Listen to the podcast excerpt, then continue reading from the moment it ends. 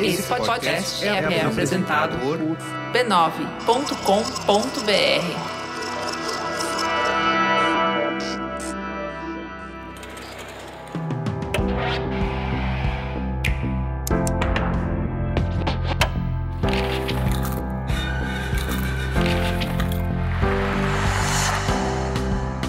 Mamileiros e mamiletes, bem-vindos ao nosso exercício de reflexão a partir de produções culturais. Eu sou a Cris Bartz. Eu sou a Juva Lauer e esse é o Mamilos Cultura. Hoje, o que inspira a nossa conversa é a série turca Oito em Istambul, disponível na Netflix.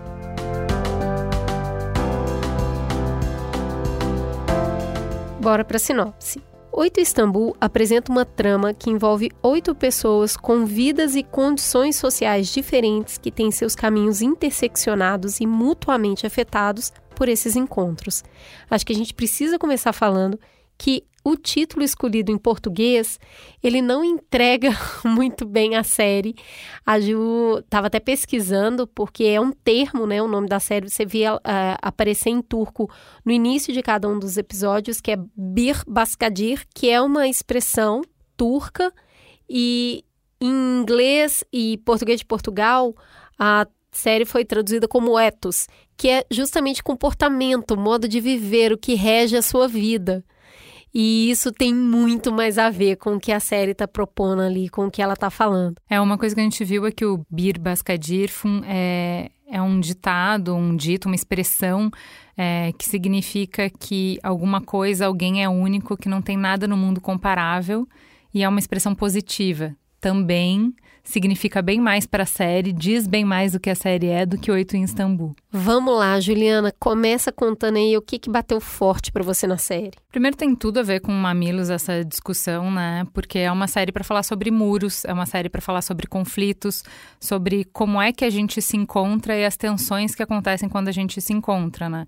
Então ela vai mostrar como esses muros que a gente constrói vão enfraquecer a sociedade, vão fazer a sociedade ficar mais violenta, mas também vão interditar relações, né? Então a gente vai encontrar muitas relações eh, sofridas por causa desses muros, é, mas vai falar do indivíduo também, do sujeito, né? De como esses muros não prejudicam só quem está para fora, eles nos aprisionam também, né? Nos empobrecem, né?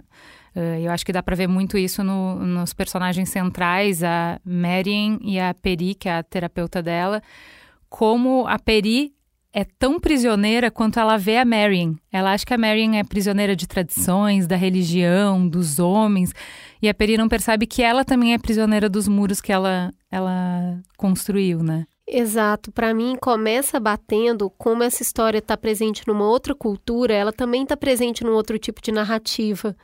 E eu acho que esse é um convite importante, porque as relações elas se dão no espaço, elas se dão no silêncio e não é muita narrativa cinematográfica que a gente está colocado num mundo que é massivamente de uma cultura americana. Então, não é ação, falas o tempo todo e tudo extremamente afiado. Ela, ela acontece no tempo e no espaço necessário para as relações se construírem. Então, ela é mais lenta, ela tem longas tomadas, as pessoas não parecem muito certas do que elas têm a dizer. E isso se aproxima muito mais da verdade, né, das relações como elas são. Então, isso que você está falando de, de levar para esse lugar, espaço de por que a pessoa age como ela age, por que ela é como ela é, como eu olho o outro, vejo o outro prisioneiro, mas não vejo a minha própria prisão. Isso precisa de um outro tipo de narrativa para se colocar. A gente discutiu muito em cada um dos episódios, porque tem tantas nuances em cada uma das cenas, em cada uma das partes das histórias que são contadas, que a gente ficava. E até do que não é contado, né? Porque Isso. ele não se explica, é. ele não se preocupa de explicar muitas coisas. O que aconteceu ali? Não sei. Talvez ela não saiba, talvez ninguém saiba, talvez não dê para saber exatamente o que aconteceu. Porque não é tão lógico, tão evidente como é. pode parecer, ou como a gente gostaria que fosse o tempo todo. Então, tinha uh, alguns acontecimentos que eu e a Juliana falavam: o que, que você entendeu daquilo? Uhum. Aí eu falo: o que, que eu entendi? Então, é, você, enquanto espectador, também está trabalhando no entendimento das relações e no que cada um dos personagens está passando. Isso me chamou muita atenção. É, uma trama, obviamente, que vai falar bastante de repressão, né? É, você tinha um ponto interessante para trazer de, da repressão do ponto de vista masculino, porque, obviamente, quando a gente vai falar de Turquia e de um Estado que está caminhando para o fundamentalismo, obviamente a gente pensa na opressão feminina. Mas essa série ela é muito delicada para mostrar como que isso bate nos homens também, né? Sim, eu fiquei profundamente consternada com Yassin, que é um personagem que na nossa cultura e no nosso mundo hoje seria o macho escroto, violento. O quanto ele também está oprimido, o quanto num lar triste e numa sociedade opressiva ele também está sofrendo essa opressão e essa tristeza, e como ele não tem ferramentas para lidar com isso. O desejo que ele tem de conversar, então a maioria dos diálogos entre ele e a esposa, entre ele e a irmã, entre ele e qualquer pessoa é gritado. E ele vai soltando informações importantes no meio do xingo que ele está dando, do esporro, mas ele também está soltando o que é importante para ele o quanto o cuidar para ele é importante, mas as ferramentas de acolhimento ele não tem. Então, e assim, eu acho que é um personagem, para mim, assim, da série, é o personagem que mais me encantou, sabe? Porque ele é o mais difícil. É. Vai, bruto, vai... bruto demais. Muito bruto, muito bruto. Tem hora que você fala assim, gente, dá na cara desse jeito. Mas e... o amor que ele tem, né? Exato, pela, pela família, pelos filhos, o jeito dele de cuidar, que é o que ele dá conta é. no mundo e ele não entende. E quando ele não entende o sofrimento da esposa, aquilo enlouquece ele. É, é o que, que eu tenho que fazer? Por que, que você está assim? Você quer acabar com a gente? E isso vai num processo dele se sentir cada vez mais oprimido, triste, infeliz. Então, a, a a repressão, ela nunca bate em um gênero só, é que ela bate de maneiras muito diferentes, né? Só que a gente vê isso em cada um dos personagens, né, Gil? Fala mais aí. É, eu achei muito interessante como ele traz o preço dessa opressão, de, o preço de tudo que a gente cala, né? Então, a série começa com a Marianne uh, tendo que buscar uma terapeuta, embora a comunidade dela não aceite, a família dela não aceite, embora ela mesma tenha muitas dúvidas, ache que isso é muito errado, mas ela começa a desmaiar do nada. Isso é super perigoso. E ela já fez todos os exames e nada acontece feijoada. Então, ela precisa ir, ela é recomendada por médico a ir para uma terapeuta. E aí é muito interessante, né? Porque a gente já falou aqui de como na pandemia a gente vai recalcando o que a gente não pode dizer, o que a gente não pode sentir, o que não é a hora agora, o que não é o espaço agora.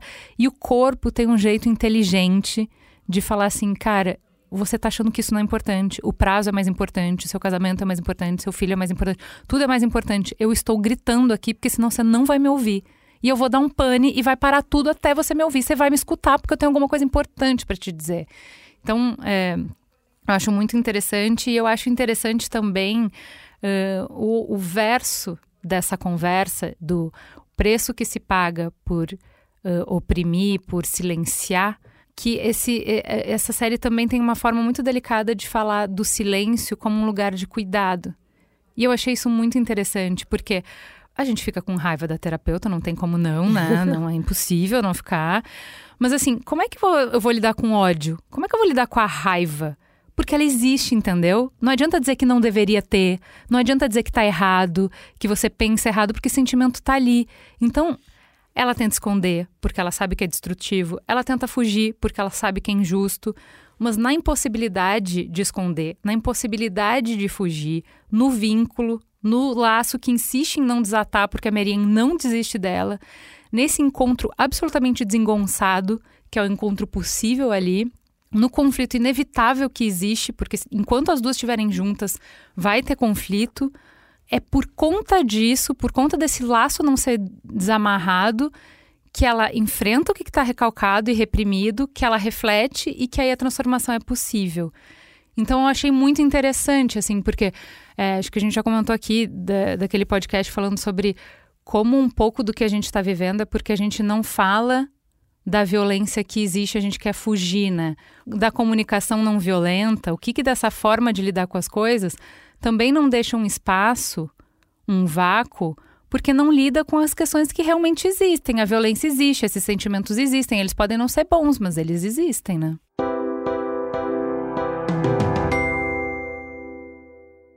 Eu acho que os personagens nos instigam a ver de que farinha a gente é feito. Porque ao passo que a série vai aprofundando e a gente vai entendendo de onde vem o preconceito, a violência, a tristeza, você vai entendendo de que farinha eles são feitos e não é sobre justificar. É sobre entender a profundidade e a complexidade das pessoas. Então, a partir do momento que você vai conhecendo cada um desses personagens, entendendo de que farinha eles são feitos, você percebe que existe uma violência muito grande, é, evidente, o que a nossa sociedade resolveu falar que é violência no ato explosivo do Yassin, mas você fala muito menos da violência que existe na frieza da família da, da Peri, uhum. que é muito violento também. Então, entende... É violento esse olhar que ela tem para a pessoa que está se vinculando com ela de que você é uma oprimida, você é fraca, você é burra, você não tem instrução. Isso também é violência, muito, né? até porque é, pô, a gente fez um programa de negacionismo, de você partir do pressuposto que todo mundo é burro, é, genocida, mal intencionado. Aí eu acho que a série traz essa complexidade de novo, para entender de onde a gente veio para construir os elementos de quem nós somos nesse momento. E na sequência a gente fez um programa sobre cuidado que fala da singularidade. Nós somos únicos e esse eu e outro se atravessam, se fundem e eles vão se chocar quando eles estão nessa dança, nesse movimento que chama vida. Então, eu acho que a série remete muito a esses dois programas que a gente acabou de viver no Mamilos Debate, sabe? E ficou muito comigo, ficou aprofundando, ficou, eu fiquei vendo práticas desse programa na série. É, é para mim me tocou bastante ver como a diferença entre uma palavra que a gente fala muito aqui que é empatia e essa essa série acho que no final para mim deixou assim, cara, talvez seja pedir muito empatia, entendeu? Por exemplo, a Peri tá vendo o país dela se perder, ela tá vendo a vida dela se perder por conta da escolha de algumas mulheres que votaram para que ela tivesse menos direitos. Não tem como ela não ter raiva, não tem como ela não recalcar essa raiva, esse ódio, entendeu?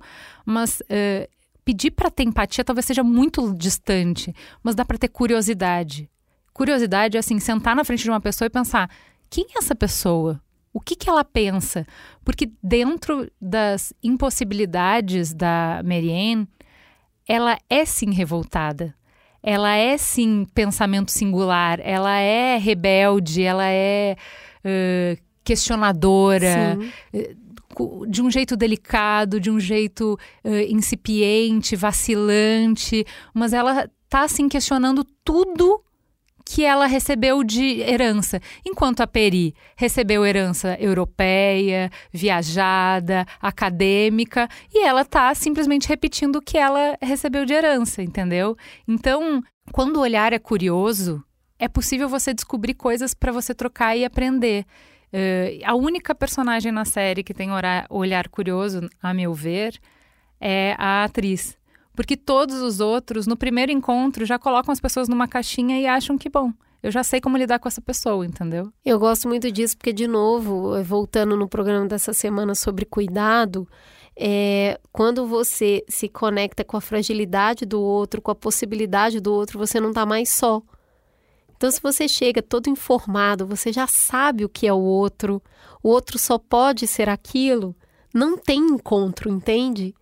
Não tem encontro, até porque é, você vai partir dos seus valores e aí esse outro vai se encaixar ou não nisso, então você já vai classificar ele como uma pessoa que você quer gastar tempo ou não com ela.